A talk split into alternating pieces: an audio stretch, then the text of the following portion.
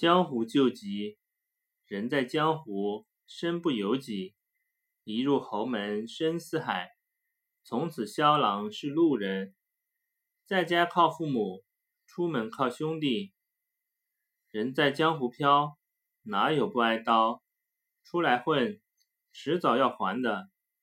我们在外工作学习的时候，难免会遇上许多紧急的情况。父母和亲人都不在身边，此时我们应该怎么办？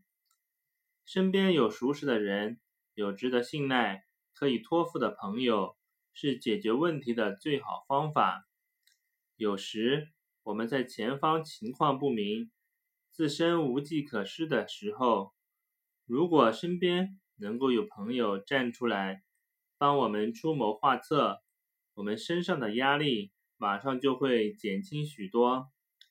有时，即使身边的朋友拿不出太多的好办法，但是只要他们能够尽心尽力的支持我们，那么三个臭皮匠顶个诸葛亮，常常也能收获令人满意的结果。江湖救急，不单是狭义的指传统的武侠江湖。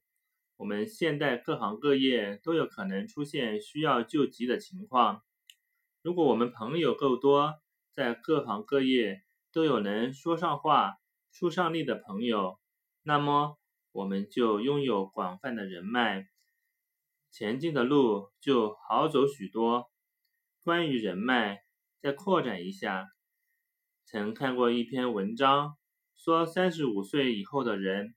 如果还在靠海投简历找工作的话，那么这样的人生应该算是失败的，因为三十五岁以上的人基本上都有了十多年的从业经验，在自己从事的行业里，即使称不上专家，至少也是技术能手之类的存在，人脉应该也较为宽广。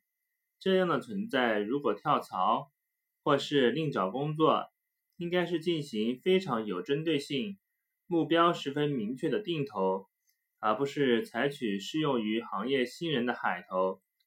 上面的说法具有一定的道理，但也存在一定的局限性，因为许多三十五岁的人前十年的历程可能并不是那么顺风顺水，中间可能走了许多曲折路，但谁又能定下结论？三十五岁之后的他们？